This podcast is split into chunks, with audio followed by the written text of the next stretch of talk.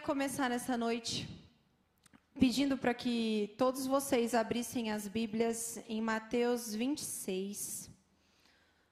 Nós vamos ler os versículos 36 a 46. E enquanto você abre, eu vou te convidar para se colocar em pé, para que a gente possa, nesse momento, reverenciar a palavra do Senhor, que tanto nos ensina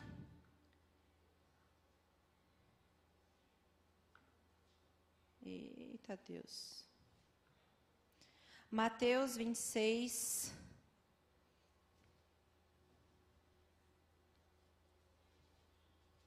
Do 36 ao 46. Amém? Aqui atrás de mim tá? Ah, tá aqui. Agora que eu percebi que tá todo mundo olhando para mim. A palavra de Deus diz assim: peraí, gente, eu vou ter que dar uma ajeitada aqui. Vocês sabem que eu provoco acidentes com facilidade, né, gente? Aí, agora eu não estou presa mais. Mateus 26, do 36 ao 46, diz assim: Em seguida, Jesus foi com eles para um lugar chamado Getsemane e disse aos discípulos: Sentem-se aqui enquanto eu vou ali orar. E levando consigo Pedro e os dois filhos de Zebedeu, começou a sentir-se tomado de tristeza e de angústia. Então lhes disse: A minha alma está profundamente triste até a morte. Fiquem aqui e vigiem comigo.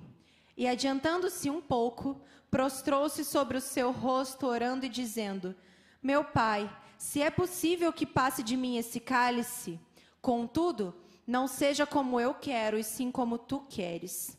E voltando para os discípulos, achou-os dormindo e disse a Pedro: então, nem uma hora vocês puderam vigiar comigo? Vigi, vigiem e orem, para que não caiam em tentação. O espírito, na verdade, está pronto, mas a carne é fraca. Retirando-se pela segunda vez, orou de novo, dizendo: Meu pai, se não é possível que esse cálice passe de mim sem que eu o beba, faça-se a tua vontade. E voltando, achou-os outra vez dormindo porque os olhos deles estavam pesados. Deixando-os novamente, foi orar pela terceira vez e repetindo as mesmas palavras. Então, voltou para os discípulos e lhes disse: Vocês ainda estão dormindo e descansando? Eis que é chegada a hora e o filho do homem não está sendo entregue nas mãos dos pecadores. Levante-se e vamos embora. Senhor, nós estamos diante de Ti nessa noite, Pai, e te clamamos que a Tua presença, Deus, possa continuar no nosso meio. Nós podemos sentir o Teu toque, Deus, através da ministração do Teu louvor, através dos textos bíblicos que nós já lemos. E nós te pedimos que nesse momento a Tua palavra possa ser como semente no nosso coração que em nome de Jesus, Deus, todas as palavras que saírem da minha boca não sejam palavras minhas, mas que sejam palavras do Senhor para a nossa vida nessa noite. Te peço, Pai, e agradeço em nome do Senhor Jesus, porque eu sei que o Senhor está fazendo. Em nome de Jesus, amém. Amém. Irmãos, podem se assentar. Hoje, domingo, dia 22 de novembro de 2020. Chegamos no final do penúltimo mês do ano, gente. Coisa assustadora, né? 2020 foi embora. Praticamente sem a gente sentir, ele escorreu pelos dedos da nossa mão. Esse ano foi o ano que o mundo mudou. Foi o ano que nós fomos desafiados por um vírus, por uma um vi... eu estava até conversando esses dias com o João Vitor e explicando para ele como funciona um vírus. Gente, são conversas que só quem gosta que tem esse tipo de conversa. Não é nem um ser vivo aquele negócio. É só uma cápsula de proteína com um RNA. O bichinho tem nem um DNA. E ele simplesmente mudou a rotina da nossa vida. Nós nunca passamos tanto tempo em casa, nós nunca passamos tanto tempo é, longe um dos outros, nós nunca passamos tanto tempo sozinhos. E esse, esse ano, nós estamos praticamente 2020 anos longe do texto bíblico que nós lemos agora. E nessa noite estamos reunidos aqui na igreja, estamos reunidos aí em casa, quem, quem está com a gente hoje, para entender um pouco mais do que a palavra de Deus quer nos falar nesse texto que nós lemos. E eu gostaria de chamar esse, esse sermão dessa noite de aflição no meio do jardim. Primeira pergunta que nós temos a respeito disso é: o que é o Getsemane? Para quem gosta de geografia, ou quem gosta de história bíblica, arqueologia, sei lá o que, que vocês gostam, o Getsemane, Getsem, o Getsemane saiu, era um vale. Na verdade, era um jardim bem próximo do Monte das Oliveiras. Então era um lugar onde Jesus frequentava muito. Em diversas passagens bíblicas, Jesus está no Monte das Oliveiras, Jesus ia ao monte para orar, Jesus frequentava esse lugar. Então, para aqueles discípulos, principalmente para eles, aquilo ali era um lugar de descanso. Era um lugar onde Jesus costumadamente estava para orar, para ter é, um tempo de ensino com os seus discípulos, para conversar com as pessoas. E, em especial, aquela visita que nós lemos agora foi uma visita de despedida. Jesus, logo depois de comemorar a Páscoa, depois de ensinar aos seus discípulos como seria a ceia a partir daquele momento, logo depois de contar para os seus discípulos que ele seria traído, Jesus pega os onze que ficam com ele e vai caminhando até o Getsemane. Nossa, gente, hoje está difícil, hein? Getsemane. Gets... Esse lugar aí, que vocês estão sabendo o que, que eu estou falando aqui. Jesus caminha até lá e leva os onze com ele, mas num determinado momento ele chega para os oito e fala assim: queridos, fiquem sentadinhos aqui, que daqui para frente eu vou seguir com três só. O livro de Mateus, que é onde a gente leu, o autor registrou Pedro e os dois filhos de Zebedeu. Nós temos em outras passagens, em Marcos inclusive, Jesus vai com Pedro, Tiago e João. Os três que eram os mais íntimos de, de, Jesus. Aqueles discípulos que tinham intimidade e que Jesus confiava nos três. Esses três, Jesus convida para ir com ele até um pouco mais à frente. E os três chegam lá, junto com Jesus, e Jesus pede para que eles fiquem em oração enquanto Jesus estaria orando também.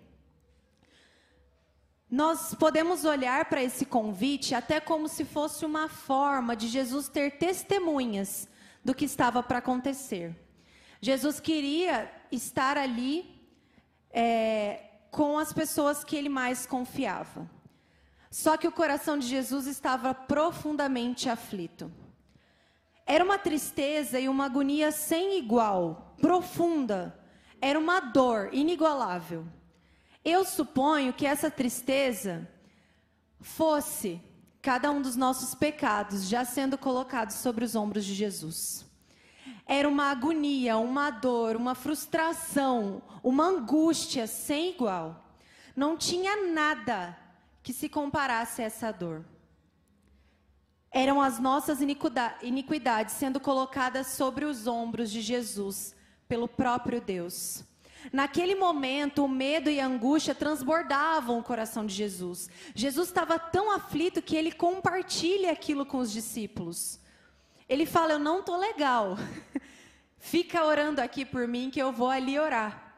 E Jesus anda um pouco e fala para Deus as suas aflições e pede para que Deus afaste dele o seu cálice. Mas Pedro, Tiago e João, os amigos que puderam vivenciar os sentimentos mais humanos que Jesus viveu, esses três amigos que puderam ver, provavelmente com os próprios olhos, o cumprimento do plano da salvação, Jesus queria contar com aqueles três homens. Jesus escolheu aqueles três homens para estar com ele. Jesus levou aqueles caras para mais perto dele, querendo contar com ele para que eles vigiassem enquanto Jesus orava. Para mim, gente, aquilo era como se fosse um pedido de socorro. Era um pedido de socorro para três homens que Jesus podia contar. Jesus queria os seus amigos com ele naquele momento. Só que isso não aconteceu.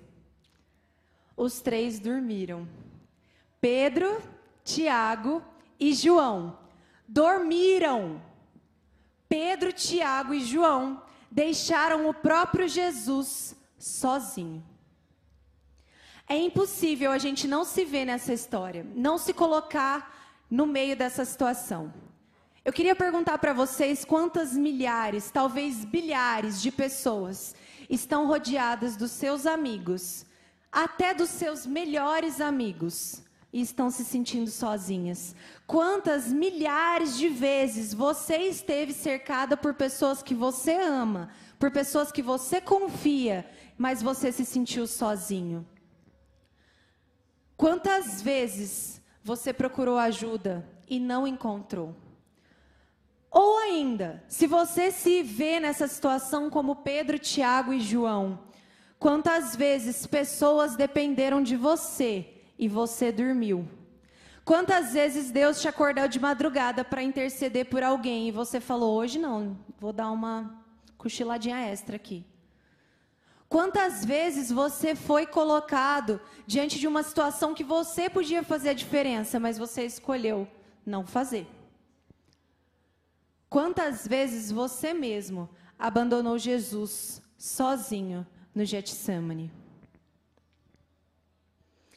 Pedro, Tiago, João, podia ser Maria, Sara, Luiz, Roberto, Podia ser qualquer um de nós.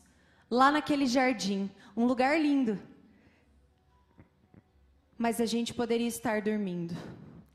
Infelizmente, no momento que Jesus sofreu, no momento em que Jesus estava arrasado, no momento em que ele sabia o que ia acontecer com ele, no momento em que Lucas diz que Jesus transpirou sangue, ele estava sozinho. Neste momento, a humanidade abandonou Jesus. Nesse momento, éramos eu e você dormindo, tirando um cochilo, enquanto Jesus precisava de alguém. Ainda hoje, ao nosso redor, milhares de pessoas estão sofrendo as mais diversas doenças emocionais. Tem muita gente que a gente conhece que está em depressão, que sofre de, de ansiedade, que tem síndrome do pânico, pessoas que estão sozinhas, pessoas que estão sofrendo com distúrbios alimentares, pessoas que estão chorando a sua perda e nós estamos dormindo. Nós não assumimos a nossa posição daqueles que Jesus confiou. Jesus era homem, eu tenho certeza absoluta que ele sentiu o mesmo aperto no coração que a gente sente quando a gente está triste. E eu até imagino que ele sentiu uma dor até um pouco maior do que a gente sente. Jesus era um homem normal. É claro que ele tinha, sim, posicionamentos sobrenaturais. Mas a carne, o sangue que corria nas veias dele era igualzinho nosso. A diferença é que Jesus sabia onde procurar socorro. Ele queria contar com aqueles três homens. Por mais que a gente saiba que Jesus sabe de tudo, eu tenho certeza que ele queria voltar do seu momento de oração e encontrar aqueles homens orando por ele. Mas Jesus sabia que o abrigo real para aquela dor dele não estava na mão de nenhum homem. O abrigo daquela dor estava nas mãos do próprio Deus Pai. E Jesus, nesse momento, dá o um melhor exemplo de confiança e entrega. Ele diz: Meu Pai, se é possível, passe de mim este cálice. Contudo, não seja como eu quero, e sim como tu queres. A gente repete, a gente lê, a gente fala milhares de vezes: a vontade de Deus é boa, perfeita e agradável. Mas a vontade de Deus é boa, perfeita e agradável, mas nem sempre é feliz. Jesus estava vendo se cumprir a boa, perfeita e agradável vontade de Deus naquele momento. Mas ele sabia que ele ia sofrer. Jesus já sabia o final daquela história e ele sabia que não ia ser legal. Com toda certeza, aquela oração de Jesus teve um gosto amargo na boca. Para mim, era uma cena, eu consigo fechar o olho e imaginar a cena de Jesus prostrado no chão, proferindo essas palavras, com o olho lacrimejando, sofrendo. E para mim, é como se fosse, como se ele estivesse dizendo, Jesus, meu pai, o próprio Jesus dizendo: Eu não quero passar por isso. Deus, eu sei que eu já conhecia o plano desde o início, mas eu não quero passar por isso. Eu tô com medo eu estou aflito, eu estou triste, eu estou sofrendo. Eu não queria tomar nenhum gole desse cálice, um cálice de sangue. Eu tenho certeza que Jesus não queria nem pegar na mão a taça. Pai, me livra disso, me tira daqui. Mas que seja feita a tua vontade. Jesus orou com o mais profundo desejo de sair daquela situação. Dentro do coração dele, ele estava falando para Deus: Deus, eu não quero viver o que eu vou viver agora. Eu não quero passar pelo que eu estou passando agora, mas na minha cabeça, a oração dele termina do jeito mais consciente e mais magnífico. Porque por mais que ele tenha suplicado piedade, é como se Jesus dissesse: Deus, eu não quero fazer isso, não. Tira eu daqui. Eu não quero viver isso. Mas não me ouve tanto assim. Não leve em consideração a minha vontade, porque a tua vontade é melhor. E nesse momento eu tenho certeza absoluta que, mesmo com medo, mesmo triste, mesmo sofrendo, ele sentiu paz. Porque não tem como suplicar ao Deus da vida por algo, mesmo que a vontade não seja aquilo que a gente quer. A paz do Senhor inunda o nosso coração. Jesus foi o melhor homem que já passou por essa terra. Jesus é o maior homem da história. Ele é aquele que era, que é e que há de vir. Ele nunca mudou, ele nunca falhou. E ele nos ensina nesse texto bíblico o mais simples e o mais complexo de uma vida de oração.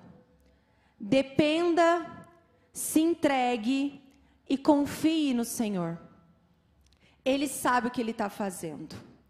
Pedro, Tiago e João são advertidos por Jesus quando Jesus volta. Eles estavam dormindo e Jesus disse: Vigiem para que vocês não caiam em tentação. O corpo deles era fraco. O próprio Jesus disse: o espírito pode estar pronto, mas a carne é fraca. Porque, diferente de Jesus, que sabia o final da história, nós não sabemos. E ele não quer que nós tropeçamos e caiamos. Aqueles três homens estavam num intensivão sobre oração. Eles estavam talvez no melhor estágio que alguém poderia ter sobre intercessão naquele momento. Pedro, Tiago e João, naquela noite, viram o próprio Jesus demonstrar as suas fraquezas diante do Pai. Eles viram Jesus provar que é possível sim sofrer, é possível ter momentos difíceis sem deixar de confiar no Senhor. Só que o problema é que eles dormiram.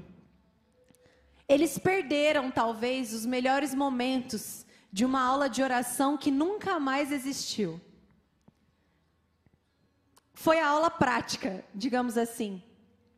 Porque daí em diante todos nós sofremos Todos nós padecemos, todos nós temos dores, todos nós temos angústias. Mas nem sempre a gente escolhe confiar.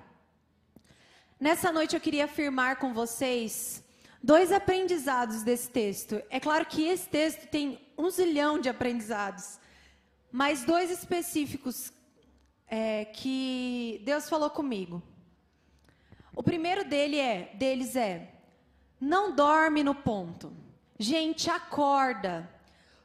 O mesmo, a mesma situação contada em Marcos diz assim: Vocês ainda estão dormindo e repousando? Basta, chegou a hora. Basta, basta, já deu de dormir. Enquanto as pessoas estão precisando de você, você está dormindo, já deu. Já deu de dormir enquanto você precisa caminhar para um caminho de vida. Já deu de dormir enquanto pessoas estão caminhando para a morte, você está deixando. Por conforto, acorda, vigia. O segundo ensinamento desse texto é: procura no lugar certo, irmão. Não são os seus amigos que vão solucionar os seus problemas e muito menos são eles que sabem o que é melhor para a sua vida. Não são as pessoas que você acha que gostam de você, que você acha que intercede por você, que vão solucionar aquilo que você tem procurado. As tuas angústias só podem ser saciadas nas mãos daquele que te criou. Você não vai encontrar conforto nas mãos humanas, porque os homens dormem. Os homens te abandonam sozinho no meio do jardim da aflição. Os homens e as mulheres que você confia não sabem o dia seguinte. Procura no lugar certo, porque Jesus é a solução. Ele é o seu melhor amigo, ele é o meu melhor amigo, ele é o melhor amigo da humanidade, porque amigo nenhum faria o que ele fez por nós. Procure em Deus as respostas. A nossa vida não é um mar de rosas. Até acredito que isso seja bom lá no Getsemane, lá no vale, no meio de um jardim frutífero, que a terra era fértil, um lugar onde brotavam muitas coisas, no lugar onde talvez na nossa imaginação fosse um lugar lindo, flores, borboletas, coisas maravilhosas, nem sempre a gente está feliz. E tudo bem por isso, gente. Tudo bem que a gente esteja triste, tudo bem que a gente sofra em momentos que a nossa vida não está legal, tudo bem que a gente chore, tudo bem que você tenha medo. Não tem problema. O problema é que você aprenda, dia após dia, com aquilo que Jesus fez. Pai, que seja feita a tua vontade e não a minha. Porque se for feita a vontade dele, vai dar certo no final. Mesmo que para os nossos olhos o dar certo não é tão maravilhoso assim, a recompensa no céu é maravilhosa. Essa é, sim, maravilhosa. Eu queria pedir para que vocês fechassem os seus olhos, apagasse a luz para mim, Carlos, por favor. É, nós vamos ouvir uma música agora. E eu queria que você se colocasse no jardim neste momento. Esquece que eu estou aqui. Eu só quero que você se lembre. Eis que é chegada a hora, e o filho do homem está sendo entregue nas mãos dos pecadores.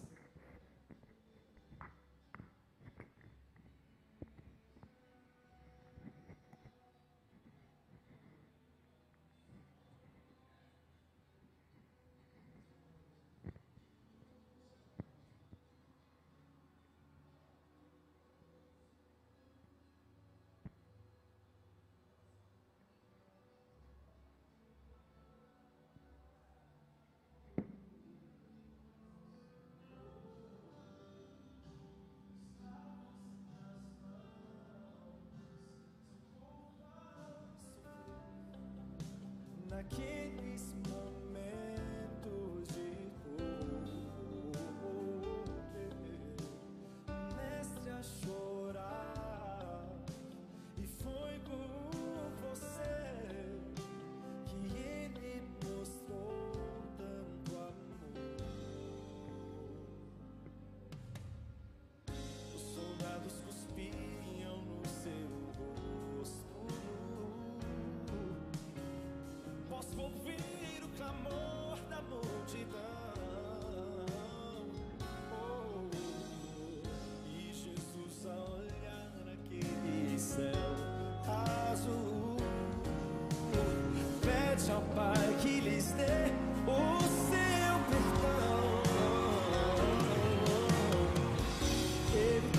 amor tudo suporta.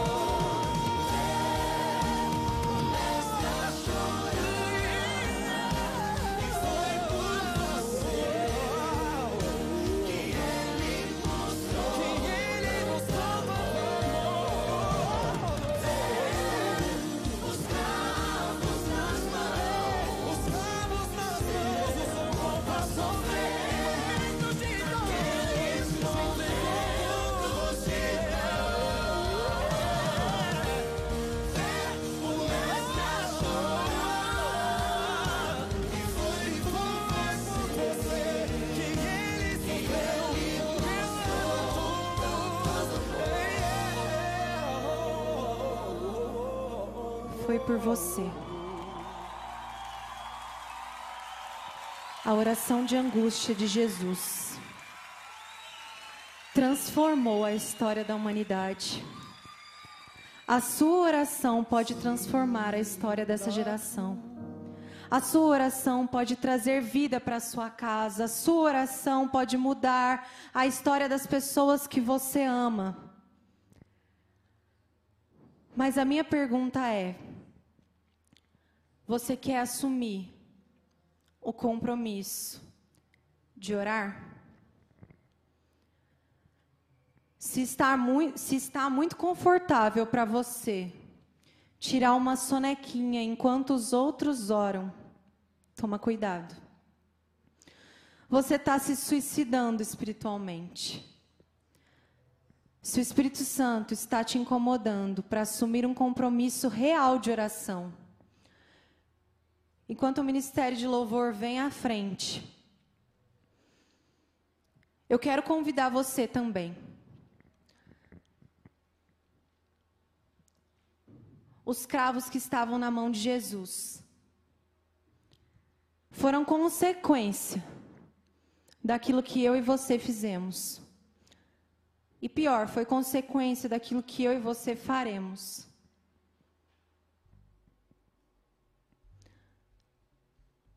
Depois que Jesus orou, se entregou e confiou em Deus, ele assumiu um compromisso com a morte. Ele entregou o corpo dele para que a gente tivesse vida. E em Efésios 1, a palavra de Deus nos diz que acima de todo nome está o nome de Jesus. Jesus é o Rei das nações. E o mais impressionante é que ele tem tempo para mim e para você. Ele governa o universo, mas ele tem tempo para os seus problemas. No momento em que você está sozinho no seu quarto, se sentindo oprimido, Jesus está ali sentado do seu lado.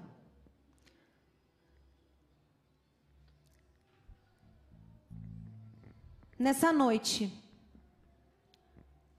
se você quer reafirmar o compromisso que você já assumiu há muitos anos diante do Senhor, de viver com Ele, ou lembrar-se daquilo que você prometeu para Ele lá no primeiro amor, se você tem interesse em reafirmar as palavras que você proferiu diante dos homens, que Ele é o Senhor e Salvador da sua vida, mas que por muitas vezes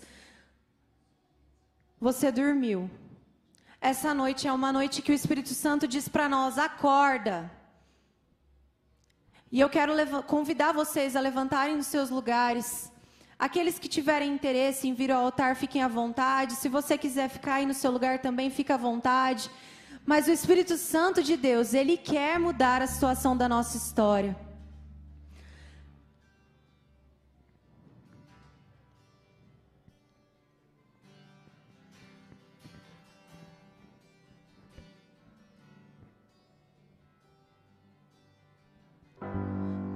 início eras a palavra,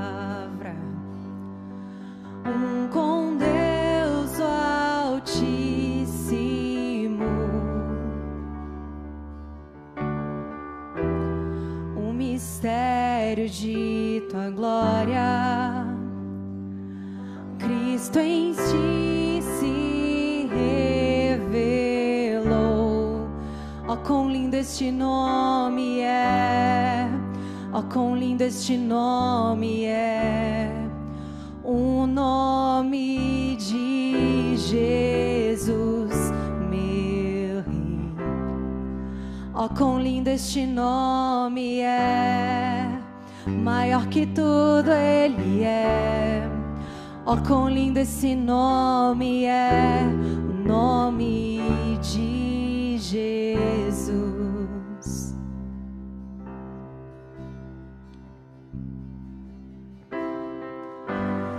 Deixou o céu para buscar-nos, veio para nos resgatar.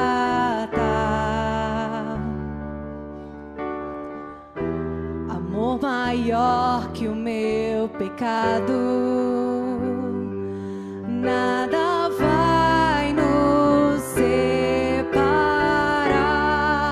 Ó, quão maravilhoso é, ó, quão maravilhoso é o nome de Jesus, meu Rei.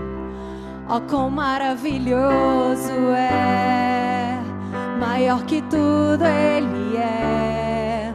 Ó, quão maravilhoso é o nome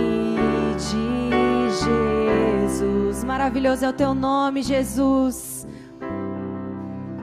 A morte venceste, o véu tu rompeste, a tumba vazia agora está.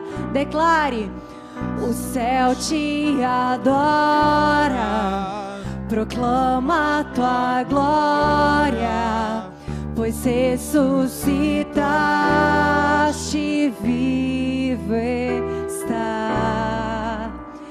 És invencível,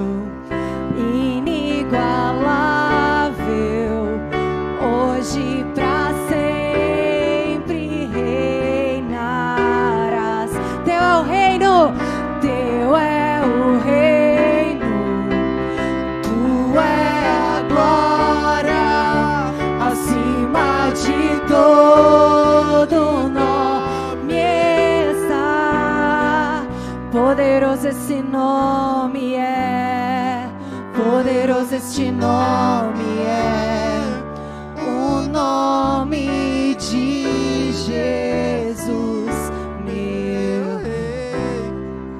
Poderoso este nome é, mais forte que tudo é. Poderoso este nome é, o nome Jesus. Nós declaramos nessa noite, Deus, o quão poderoso o Senhor é. Nós queremos, Deus, erguer, Pai, diante de Ti, Deus, um trono de louvores, Pai. Nesse momento, Pai, nós com o coração arrependido, te pedimos, Deus, perdoa, Pai, todas as vezes que nós fomos Pedro, Tiago e João, que cochilamos, Deus, ao invés de estar na tua presença, Deus. Em nome de Jesus, Pai, te clamamos misericórdia. Porque diante da tua presença, Pai, nós temos escolhido, Pai, dormir. Tem misericórdia, Deus, do teu povo, Pai, que cochila. Enquanto Satanás tem levado milhares de almas para o inferno, nós estamos aqui dormindo, Deus. Estamos dormindo nos bancos das nossas igrejas, achando, Deus, que estamos fazendo diferença. Tem misericórdia, Deus, do teu povo que é imaturo, que está confortável no bebê conforto, Deus, tomando uma mamadeirinha, Senhor. Senhor, em nome de Jesus, Pai. Nos ensine, Deus, a entregar a nossa vida diante de Ti. A confiar, Deus, que o Senhor pode todas as coisas. E re- repetir quantas vezes forem necessárias. Seja feita a Tua vontade. Seja feita a Tua vontade aqui na terra como é feita no céu. Os anjos declaram a Deus a Tua verdade, Pai. Nós queremos nos unir, Deus e junto com os anjos declarar, Deus, que o Senhor é poderoso. Nós queremos, Senhor, dizer que acima de todas as coisas tu estás. Efésios 1, do 15 ao 23, diz assim: Essa é uma palavra para o nosso coração. Por isso também eu, Paulo, tendo ouvido a respeito da fé de vocês, que vocês têm no Senhor Jesus, e do amor para com todos os santos, não cesso de dar graças por vocês, mencionando-os em minhas orações. Peço a Deus que o nosso Senhor Jesus Cristo, Pai da glória, que conceda a vocês espírito de sabedoria e de revelação no pleno conhecimento dele. Peço que ele ilumine os olhos dos corações de vocês, para que saibam qual é a esperança da vocação de vocês, qual é a riqueza da glória da sua herança nos santos e qual é a suprema grandeza do seu poder sobre nós, os que cremos, segundo a eficácia da força do seu poder. Ele, o próprio Deus, exerceu este poder em Cristo, ressuscitando entre os mortos fazendo sentar-se à direita nas regiões celestiais e acima de todo principado, potestade, poder, domínio e de todo nome que se possa mencionar, não só no presente século, mas também no vindouro, e sujeitou todas as coisas diante dos pés de Cristo para ser o cabeça sobre todas as coisas e deu a ele a igreja, deu a ele a cada um de nós, o qual é o seu corpo a plenitude daquele que tudo é em todas as coisas.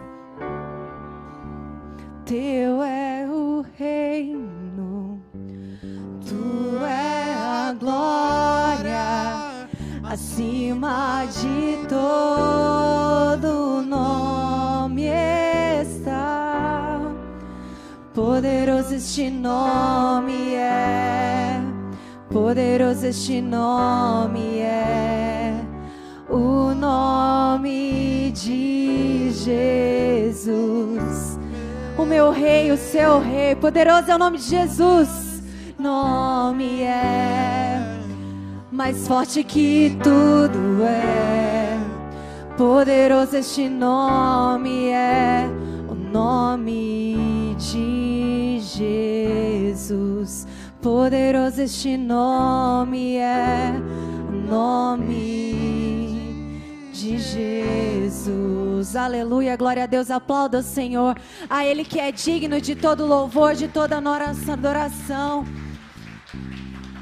Senhor Jesus, estamos felizes nessa noite porque sabemos, Deus, que a tua presença é o melhor lugar para estarmos. Clamamos, Espírito Santo de Deus, que o Senhor abençoe a nossa semana. Esteja conosco, Deus, em todos os passos que nós formos dar, Deus, e que a tua presença, Deus, possa inundar o nosso coração. Mesmo no momento da angústia, Pai, nós queremos orar e confiar em Ti. Mesmo, Deus, quando acharmos, Pai, que não conseguiremos, entregamos a Ti, Deus, a nossa vontade, para que a Sua vontade seja feita acima de todas as coisas. E a palavra de Deus em 2 Coríntios diz, 13, 13 que a graça do Senhor Jesus Cristo e o amor de Deus e a presença do Espírito Santo estejam com vocês, em nome de Jesus. Amém.